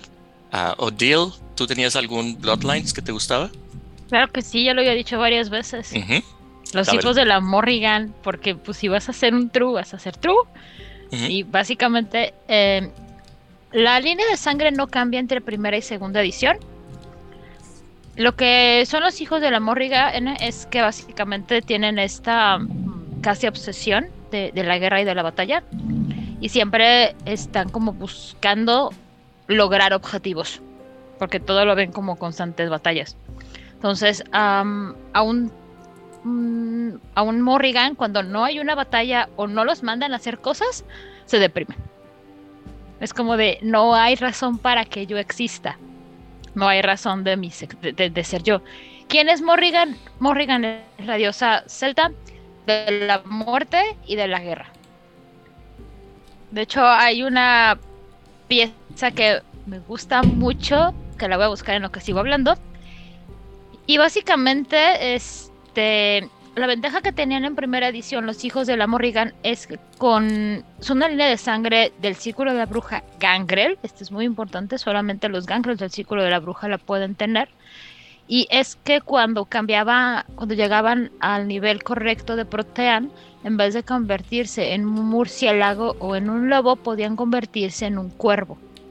Esa era como la gran ventaja que tenían, porque en primera edición no había como más formas de cambiar. Ya para segunda edición cambian eso en Protean y ya puedes tener como cualquier forma de cualquier animal que te comieras y devoraras, ya puedes hacerlo. Pero eso era una gran ventaja porque pues todo el mundo está esperando un murciélago o un lobo, no un cuervo. Eh, Itzamna, ¿tú conocías alguna Bloodline o te llamaba alguna la atención? Ah, Sí, la, esperen. ajá, perdón. Y la canción se llama Morrigan y es de un grupo que se llama Omnia. O-M-N-I. Omnia. Morrigan. Los que no hablan Está buenísima la rola. Este, cuando yo iba a bailar, pues, me ponía a escuchar, este, tenía mi playlist de, de mi personaje que se llamaba Magdala y era como vamos a meternos en mood de me cagan todos, a todos los odios se van a morir y ya. De ahí sacaba como mucho odio, muchas frustraciones. Era muy divertido jugar a Magdala. Muy relajante. ¿De qué clan es? Eh, Gangrel. Es una línea de sangre Gangrel que aparece este, justamente en el libro principal. En el libro sí. Está bien padre. Y este, obviamente son más este, mayormente eh, femeninas, pero no tienen ningún problema con que haya hombres. Es como de, ah, o sea, no son nuestra primera opción de abrazo, pero si alguien abraza a un varón, no hay ningún problema. Solamente que hay preferencia por las mujeres. Y sí son muy violentitas. Porque, pues, Morrigan. Porque a mí, los que más me gustaron y lo único Ventru que jugaría en mi vida son las Gorgonas. Eh, es, es una línea de sangre de los, este, de los Ventru que hasta su defecto me gusta. Que conforme su potencia de sangre se va, haciendo, se va haciendo más fuerte, van adquiriendo rasgos este, serpentinos. De su, eh, a- eh, con una potencia de sangre muy baja, su piel nada más ve ligeramente escamada, pero ya a niveles más altos se van viendo cada vez más serpientes y su disciplina está preciosa. Es Eso de poderse convertir en una, en una gorgona, poder este, crear este, veneno. Casi eh, escuché al le- Garmeritano con los panfletos ahí en la, en la puerta. Sí. Sí, nada más Ah, que ¿has escuchado de Nuestra Señora la Gorgona? Y los etitas, momento, ¿me estás robando a mi dios? No, no, no, son cosas diferentes. Son, son tan diferentes pero tan parecidas que pueden ser básicamente lo mismo. Digamos que son como primos hermanos. Ajá. Los setitas se sentirían a gusto con el círculo de la bruja, ¿eh? Fácil. Con las prácticas, sí. Incluso con la filosofía, porque también tienen este papel transgresor. Sí, tal vez eso de estamos adorando a todas las diosas madre y a ninguna. Eso tal vez como Sí, de, no, no, no, no. es Set. No, no tiene que ser Set. Ay, tú dile que sí, el varón este, tú dile que sí, tú, tú, tú, tú dile que sí, ya. ¿Y tú, Si no se va a enojar. Ah, Y- cuando- Perfecto. Eh, cuando eh, la siguiente línea de sangre eh, me llama la atención por lo, vamos a decirle, lo voy a, lo voy a decir, es ridícula, como muchas líneas de sangre, pero eh, esta es Carnon y es, es en la línea de sangre, eh, la representación, lo que están viendo son sátiros eh, con cuernos que le salen del, del, cráneo y eso es lo que, lo que ellos representan. Pero la razón por la que y su objetivo o su ah, ideología es que este sería el tipo de línea de sangre que sería parte de la facción ah, de los ah, de la facción de Zipan podrían ser de ellos porque están en contra de la Lankea Samtum. Los ven como enemigos. Obviamente. Ah, la razón por la que es le llamo algo ridícula es porque esta es una de las líneas de sangre más nuevas y recientes. Eh, se inicia con eh, el individuo John Carnan, de donde viene la línea, y fue abrazado en los 60 a finales de los 60 y es en un ah, ¿cómo se llama? En este ritual y con estas ideas neopaganas y todo su concepto es de esta neopaganismo Wiccan del, de los 1900 y es, eh, es absurdo y La- o sea, la edad de acuario. la edad de acuario es, es ridículo y porque es tan- eh, porque es tan ridículo, por eso me llamó la atención. De, what, ¿qué rayos es esto? De, que a mí, lo, como les dije al principio, una de las cosas que me gustó es que tiene de que me gustó el círculo de los acólitos es que tiene toda esta mitología y tiene toda esta forma en que lo puedes conectar con la naturaleza y milenario y suena como una alianza más vieja que todos los viejos. Y aquí tienes un ejemplo de algo que es bastante reciente en cómo se mantiene eh, viva en la alianza y qué formas pueden tomar las nuevas representaciones de los acólitos. Me estoy dando cuenta Además- que no hay líneas de sangre de, Ah. de los Meket, perdón. ¿Cómo? No. No, te escuché. No hay líneas de sangre de los Meket dentro de la, del de la círculo del anciano. Además, ah. Además, yo sé que a ustedes no les gusta el munchkinismo, No. pero los carnones están bien potentes porque tienen animalismo, protean, eh, ¿cómo es resilience? Resiliencia. Pero ¿cómo lo tradujeron? Porque no le pusieron resiliencia, le pusieron Sí. este, No, sí, Ah, no, este. no. Resistencia. Y Bueno. pesadilla. Uh, Las combinaciones que puedes hacer con ¿Qué? pesadilla y animalismo Sí. eh, son y protean. Tienen o sea, disciplina especial. Tienen.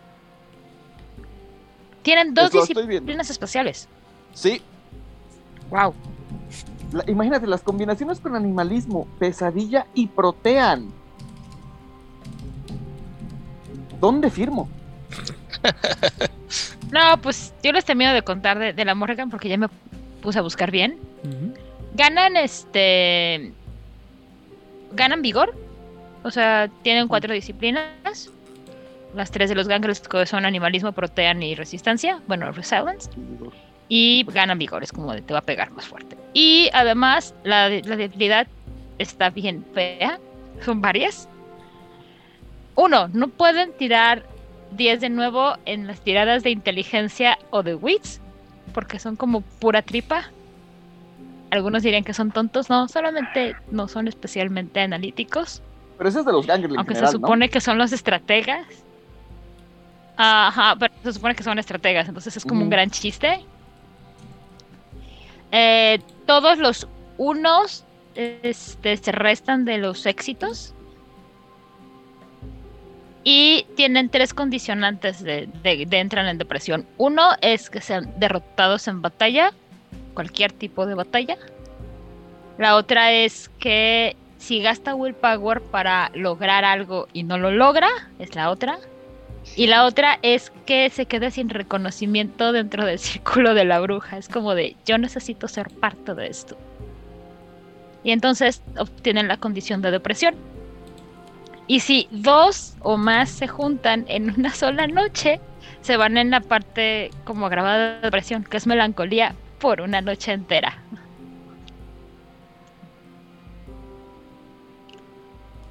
Ajá. Aidan, ¿tú qué tenías para nosotros? No, de hecho, yo recuerdo que alguna vez leí el libro y me acuerdo que la única que me llamó la atención o que me acordaba vagamente que existía era precisamente el- los hijos de la Morrigan, porque se me, obviamente cuervos y yo super darks, obviamente me mamó. Este, pero los otros que quedan están bastante piñatas, la neta. Este, el de el Asnam, yo creo que es el que más me puede gustar, que es una línea de sangre de los Daeva y básicamente lo que hacen es que eh, ellos piensan que son como descendientes de, de un vampiro que fue consumido por una diosa tibetana y básicamente se dedican a dejarse ser adorados por, por, por sus seguidores. Y esto me gusta única y exclusivamente porque me recuerda otra vez a uno de mis, de mis pasajes favoritos del libro de La Reina de los Condenados, del personaje que se llamaba Asim, creo precisamente, que era un, un dervish que estaba en el pico de una montaña donde te- que tenía gente que subía constantemente a ser sacrificado y él nomás agarraba la mano y sí, dame sangre, sangre, sangre, y bailaba, y bailaba, y bailaba, y bailaba, y bailaba, bailaba, bailaba, bailaba. Y es una escena que siempre me ha mamado de ese libro.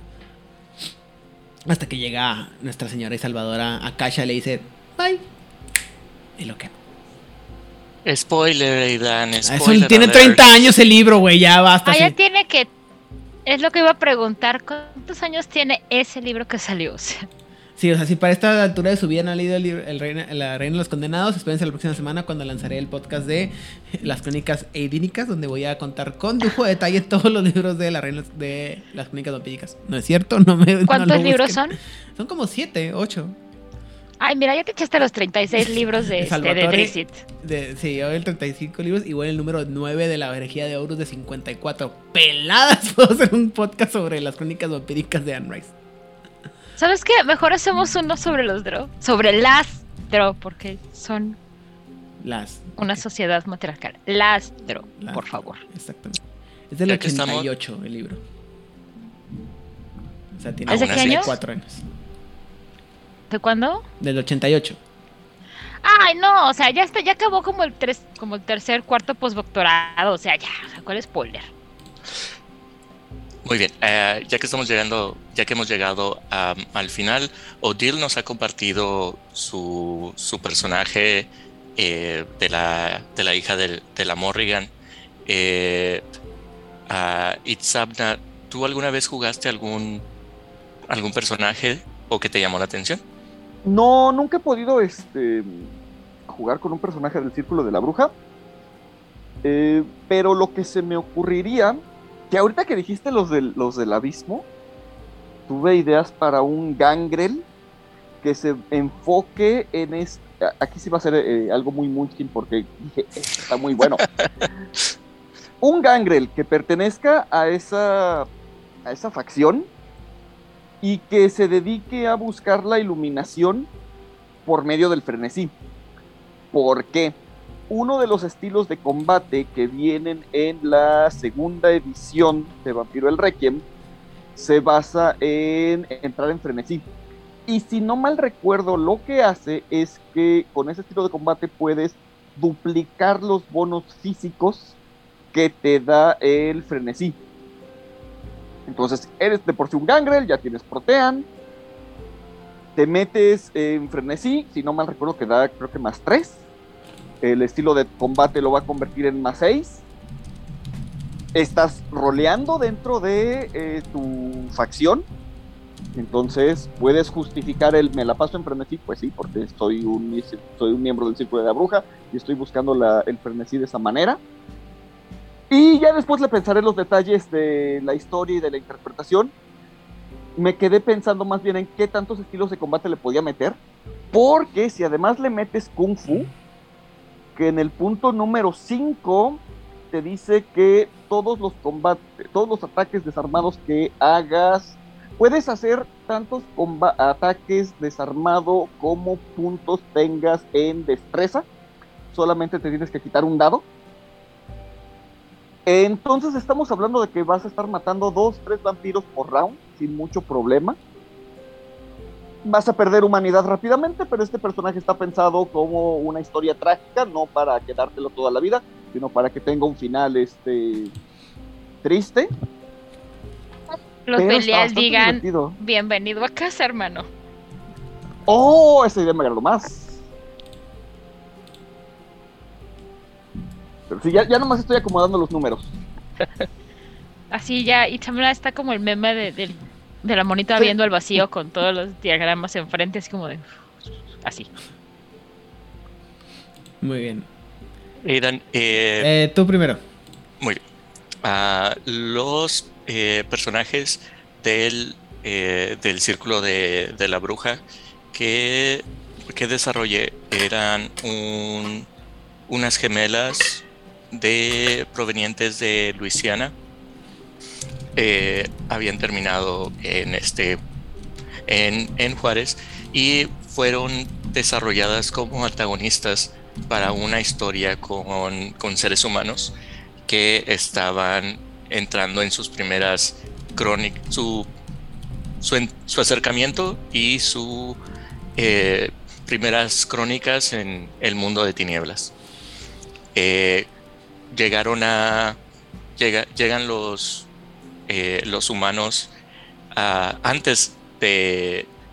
Están simplemente buscando a, a una persona que ha sido raptada y siguen las pistas, logran encontrar la guarida y logran eh, encontrar que se encuentran en un yunque y ven al cadáver de, de su amigo que tiene el pecho abierto y del, del centro eh, tiene una mandrágora en forma de lirios, una, una planta que está creciendo dentro de, de este cadáver. Y el concepto de, de, estas villanas, de estas, de estas brujas, eran el arquetipo de las creadoras de pesadillas, la Ujú. crea- las creadoras de monstruos. Eh, los personajes humanos tenían que enfrentarse, se tuvieron que enfrentar en contra de las mascotas que las gemelas estaban creando como parte de sus rituales de creación. Entre ellos una sanguijuela, eh, ¿cómo se llama? Una anaconda que llamaban Úrsula. Eh, y eh, fue muy, muy divertido utilizarlos como, eh, como villanos porque a los jugadores que eran nuevos para el mundo de tinieblas eh, estaban viendo como el arquetipo más clásico de villanos, brujas, crean monstruos y aparte tenía todo este ah, trasfondo eh, que si llegaban a entrevistarse o cuestionar las razones de, de los villanos, tenían toda esta ideología y una religión que están en realidad siguiendo. No nada más son malas por ser malas, simple- simplemente están haciendo sus rituales de creación. Ok. Bueno, ahora sí hice mi tarea y fui de rodillas hacia la. hasta la. ¿cómo se llama? Hasta el trono de basalto negro del narrador de Juárez by Night y le, le dije, oh señor, por favor, ¿me puede permitir sus secretos? Y me dijo, sí, toma. Y me dio su libro negro. Y después de estarlo este, le- leyendo, me acordé de varios personajes que teníamos. Primero que ¿Cuánto nada, te cobró? eh, el precio está por ser determinado y tal vez, tal vez, solo tal vez, incluye partes de mi alma. En fin, Ah, pero solo tuya. sí. Ah, Ah, bueno. Me, me encanta que a todos les encanta traficar con mi alma. En fin, a ver, ¿quién hizo el trato? sí, yo. Tú. En fin, eh, primero que nada voy a mencionar al personaje de Rekik Yagar, interpretado por mi buen amigo Eric Garay, eh, a quien recordarán por, los, por ser parte del, del equipo original de Juárez by Night. Él tenía un gangrel, eh, que era miembro del Círculo de la Bruja. No hay muchos detalles sobre qué personajes, qué afiliaciones, qué cultos, qué nada, porque ese personaje fue transcrito de un mundo a otro, es decir, lo agarramos para jugar una crónica muy pequeña de- del personaje que tenía Eric en Juárez by Night verde para jugar en Juárez by Night rojo. Alright, ahí estaba. Eh, pero en el Juárez by Night rojo, este, existía, eh, primero que nada, o como líder de la, de la alianza, un personaje que se llamaba Aige. Y Aige es un chiste muy complicado y muy tonto que nomás a mí me hace gracia, que no voy a explicar. Pero era la archijerofanta de la ciudad y eh, lo que le hacía interesante eran dos cosas. Una eh, que era la, la consejera espiritual del príncipe de la ciudad, a diferencia de lo que uno esperaría en una ciudad tan católica como lo, es Juárez. Pero aparte eh, tenía estas visiones en las que literal se los, la, la anciana le, le hablaba directamente y le daba algún tipo de, ¿cómo se llama? De profecías que ella después llevaba ante el príncipe y el príncipe pues act- actuaba en consecuencia de ellas. Eh, el chiste era que generalmente las visiones las tenía en momentos muy muy incómodos, sobre todo cuando estaba alimentándose, lo cual generaba muerte, caos y destrucción que después tienen que ser limpiadas por miembros del el culto o literalmente por parte del el príncipe, lo que de una manera u otra implicaba que el príncipe estaba eh, subyugado ante la, la, ¿cómo se llama? La líder de la, del círculo del anciano.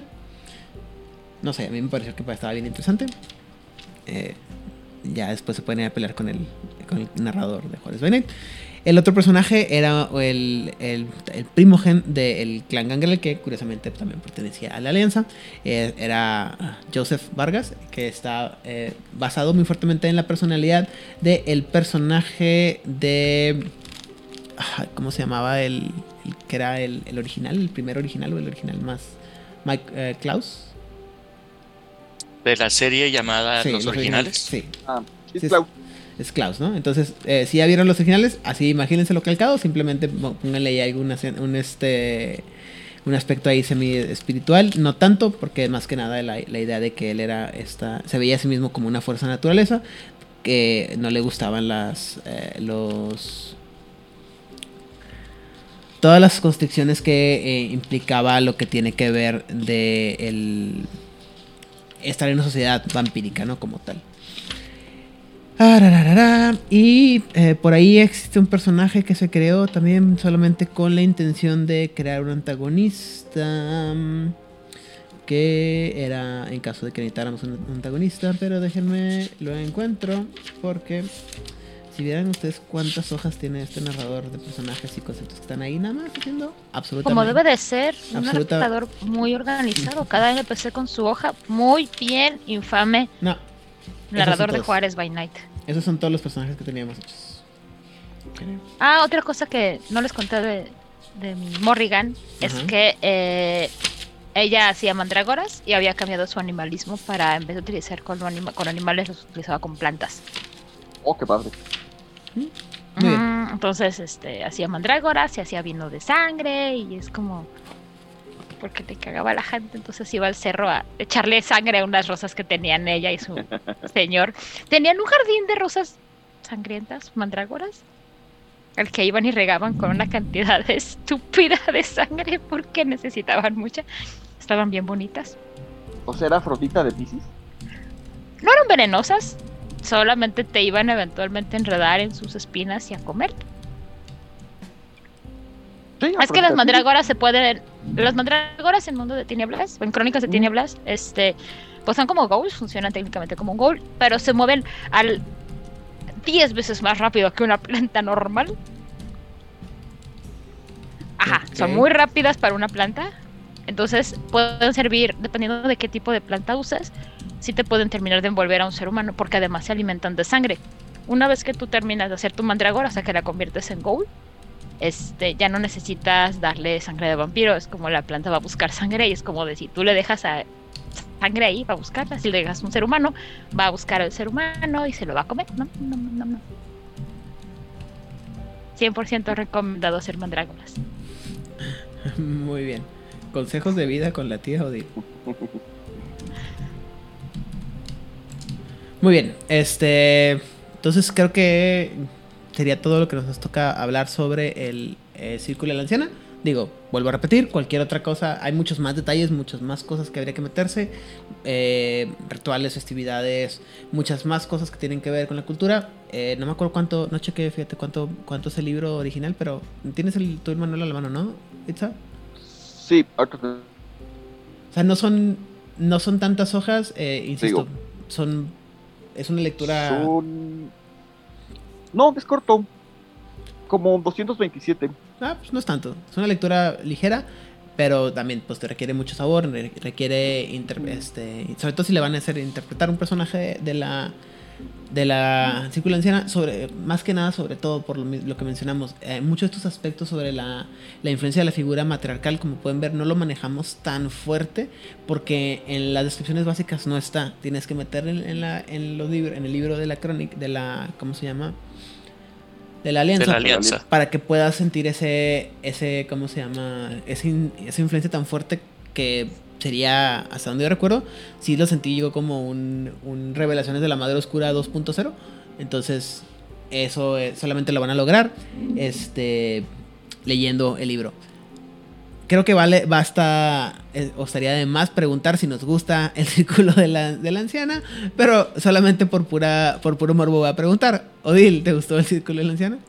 Sí, sí me gusta mucho, es una alianza que te da para jugar lo que tú quieras. Muy bien. Vlad, Concuerdo. Eh, multifacética y ah, muy divertida. Tanto para jugarla y para que sea tu antagonista. muy bien. Este, Itza, ¿qué, qué rollo contigo? Igual, me, me encantan, es muy variada, puedes crear muchos tipos de personajes diferentes y te puedes meter con temas que siento que en Vampiro la Mascarada no se, me, no se entraban tanto, como toda esta parte más, más pagana. Eso me gusta mucho. Muy bien. Pues otra vez, eh, no creo que tenga que volver a, a decirlo, pero efectivamente a mí también me, me gustan mucho los... eh, me gusta mucho el concepto del Círculo de la Anciana. Creo que es de esos libros que sí tengo que este, conseguirme físico, porque lo tengo por ahí digital, pero sí tengo que tenerlo porque sí considero que es un libro muy, muy interesante de leer. Y bueno, pues sin más por el momento, este, eh, saludos y redes sociales. Eh, saludos nuevamente a, a Balón Roll, Jalapa, eh, a Pepe, a Hernán y mm, creo que nada más. Y me encuentran en Facebook como Itzamna Fuentes y en TikTok como Itzamna Fuentes, creo, también. Muy bien. Eh, mm, Odil, sí. A mí me encuentran como Odile Clio en Twitter y en Instagram. Ujú. Ahí me- si me mandan mensajes, sí, sí los leo. Este, Si me mandan respuestas, sí, sí las leo. Mm, saludos a nuestros sospechosos comunes. Edgar, jugador casual. Sofía, que yo estoy muy segura que Sofía sería o Círculo de la Bruja o tal vez Sordo Dracul. Sí, está muy, está muy peleado esa. Eh, Oliver seguramente sería Círculo de la Bruja. ¿Eh? Meritano, por más que tenga una relación cercana con todos los serpentino, definitivamente no sería Círculo de la Bruja. Pero pues, chicos, los extrañamos. Ojalá se puedan dar una vuelta por acá pronto. Am, saludos a, a Hammer. Saludos a- a Rigel. Porque yo sé que le va a encantar este programa. Porque es su alianza favorita de toda la vida, nunca jamás.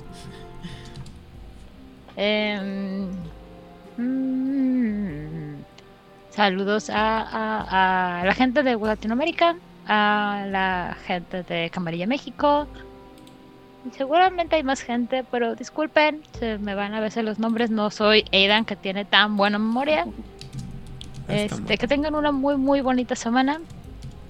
Y recuerden, si van a hacer rituales que involucren sangre, se quita con agua oxigenada. Es buenísima para descomponer la sangre. Si alguna vez se pues, cortan y se cae su sangrita en su ropa o en algo, con agua oxigenada se quita y no se lastiman los tejidos de la tela. Ah, bueno, gracias. Vlad, saludos y redes sociales.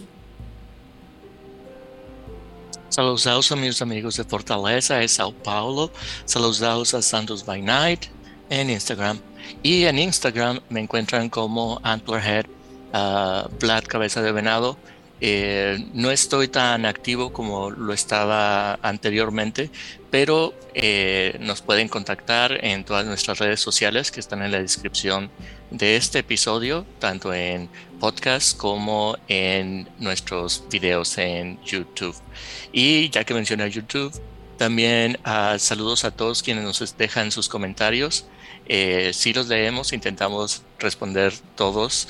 Eh, saludos a Black Cerberus, saludos a Hevaudam y a Guillermo también. Gracias a todos ustedes por, por sus comentarios y sus vistas. Eh, sí, les recuerdo, eh, si son nuevos, están aprendiendo de Vampiro eh, el Requiem eh, y hay algún tema que les gustaría conocer un poco más, también díganos a través de nuestras redes sociales si hubo algún tema que tal vez no, no cubrimos. Eh, y también compártanos con sus amigos que les interesa conocer el universo de Vampiro el Requiem, pero que no se van a tomar el tiempo de leer 37 libros. Nosotros ya lo hicimos, les podemos dar el resumen. Muchas gracias a todos. Bueno, por mi parte me pueden encontrar en todas las redes sociales, dígase Twitter, Facebook, eh, Instagram como Aidan Rodríguez. El usuario de, el nombre de usuario puede variar, pero generalmente pueden encontrar mi carita y este, no sé, ahí estoy. Eh, el contenido y la producción del, del mismo puede variar eh, y la respuesta por respuesta también. Este, envío saludos a los sospechosos comunes, Camello México, World Latinoamérica, Masterface, jugador casual, Corona Roll, Mochila Chazon, yeah, ya no se me olvida. Este, y en, eso es en México. En Chile, pues obviamente a Oscar Guerrero y el resto de la gente de Chile en Tinieblas. Estamos muy felices porque ya nos mandaron el libro de Hunter quinta edición, ¡yay! Y en Argentina, obviamente a las voces de Lander, la voz de Angan, el. um, Ah, El Ciclo de Medianoche y Secretos Oscuros. Me acabo de dar cuenta que se olvidó de mencionar Corona Roll de México, perdón. Y en España a la gente de la frecuencia, David, Rosa y Rando. Y sin más por el momento, ya saben que eh, si les gusta este contenido, nos harían un gran favor de compartirlo con toda la gente que les gusta estos te- este tipo de temas, así como de suscribirse a nuestro canal de YouTube y ponerle like a todo lo que hagamos. Sería muy, muy, muy agradecido. Eh, pero otra vez, si les gusta todo este concepto de lo que estamos haciendo aquí en Juárez by Night y les gusta seguir hablando tanto de vampiro como vampiro rojo, vampiro verde, como todas las comparaciones y las relaciones que hay entre todos los juegos del el mundo de tinieblas, por favor, Compártanos.